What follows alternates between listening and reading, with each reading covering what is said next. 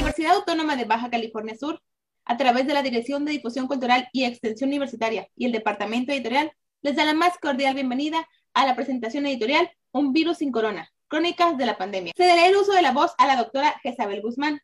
Ella nos hará el favor de presentarnos a los maestros. Bueno, el libro que hoy nos convoca es editado por la Universidad Autónoma de la Ciudad de México y es resultado de un concurso llevado a cabo en el año 2020, el cual eh, en plena pandemia del SARS-CoV-2 nos convocó a nivel nacional y mundial para que habláramos sobre cómo estábamos viviendo la pandemia. Carlos René Urias Ramírez es licenciado en Educación Artística, director de teatro y dramaturgo. Actualmente es docente en artes escénicas de la Universidad Autónoma de San Luis Potosí y de la USEM OTAN. Tiene en su trayectoria algunos premios nacionales y estatales. Es autor del libro, ganador del premio, eh, del premio 20 de noviembre. Los rayos son las venas del cielo. Y es fundador de Nube Rabiosa, investigación escénica. Su él presentó en la misma semana que yo y me ganó, ¿no? y su texto se llama Mangos, Bolsas y un dorso velludo. Adelante, René, por favor.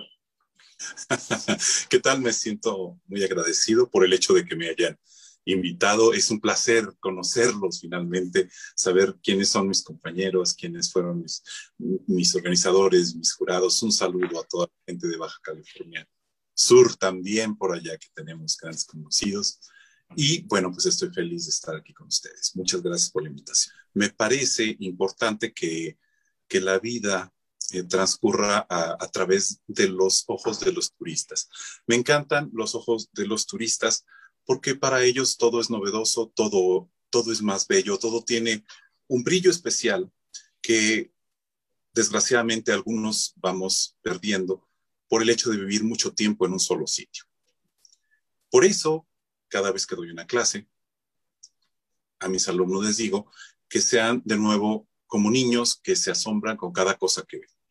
En el momento en el que a mí me toca, no sé, salir de la casa, un día de esos me, encuentro con una persona que me ofrece eh, algunos productos a, través de la ventanilla del coche y no tiene ninguna precaución, no, no lleva tapabocas, eh, está totalmente alcoholizado, y, en ese momento eh, da el, rojo del semáforo y me voy.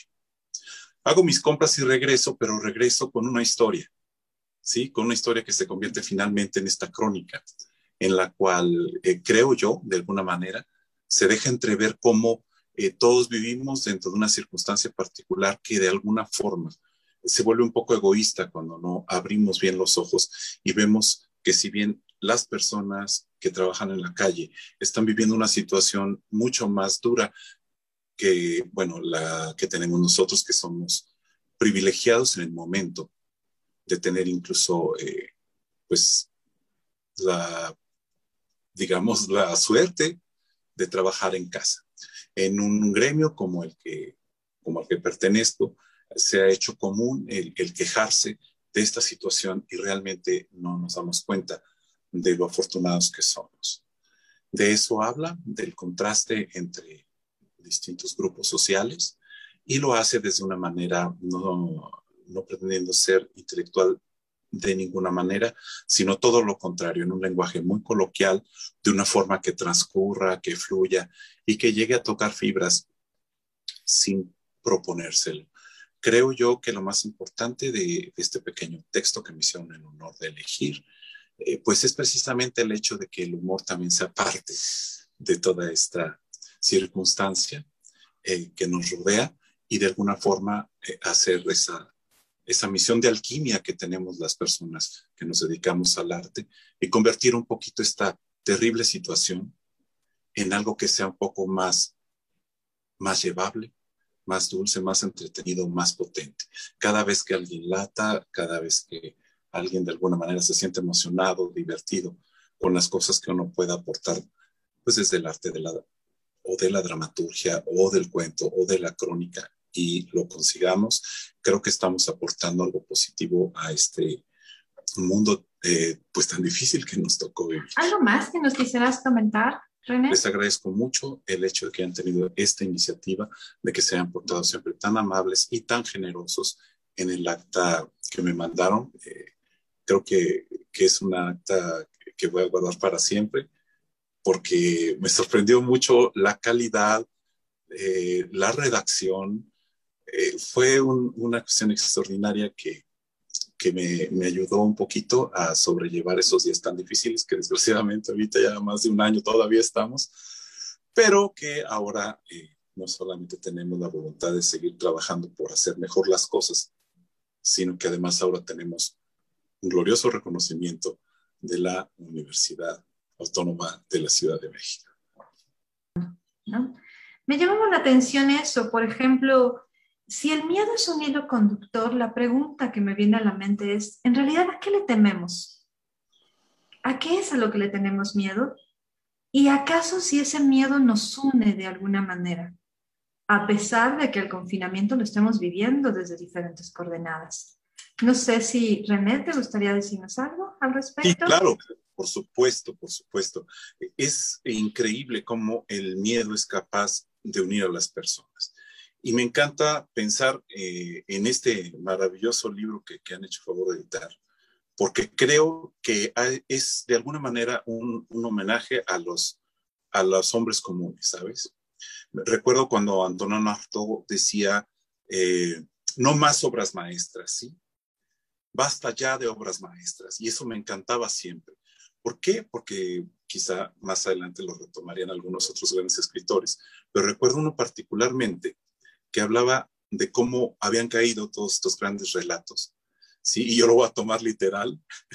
Estos pequeños relatos, estas microhistorias, estos pequeños universos nos dan la oportunidad de saber qué somos dentro de una enorme vidriera que conlleva emociones, que conlleva situaciones, que conlleva una infinidad de vivencias que poco a poco se han conglomerado gracias a ustedes para que tengamos todos un mapa general del miedo, ¿sí? Pero no en todos los casos vamos a tener eh, un, un panorama siniestro, porque, sabes, hay personas que dentro de esto también han encontrado la manera de superarse, han encontrado la manera de ser mucho mejores y eso me encanta, ¿sí? El miedo. Vuelvo, vuelvo a Arto. Y cuando menciona aquellos barcos que llevaban peste, era la peste acabando con la mitad de Europa, y llegaban a Marsella, y la gente les tiraba piedras para que esos barcos no llegaran a buen puerto, que nunca pudieran, por, porque tenían miedo de contagiarse de la peste. Bien, de alguna manera la peste llegó, pero lo interesante es que Artaud dice, y esto, y esto es terrible y maravilloso, que la gente se contagió solamente por el miedo de que llegaran a enfermarse de eso. Ahora bien, e, esto, esto que estamos sufriendo en este momento es parecido de alguna manera. Pero retomo de nuevo Antonio Artaud cuando dice, dice, y así es el teatro. En ocasiones solamente basta con que lo veas para que te infectes para toda tu vida.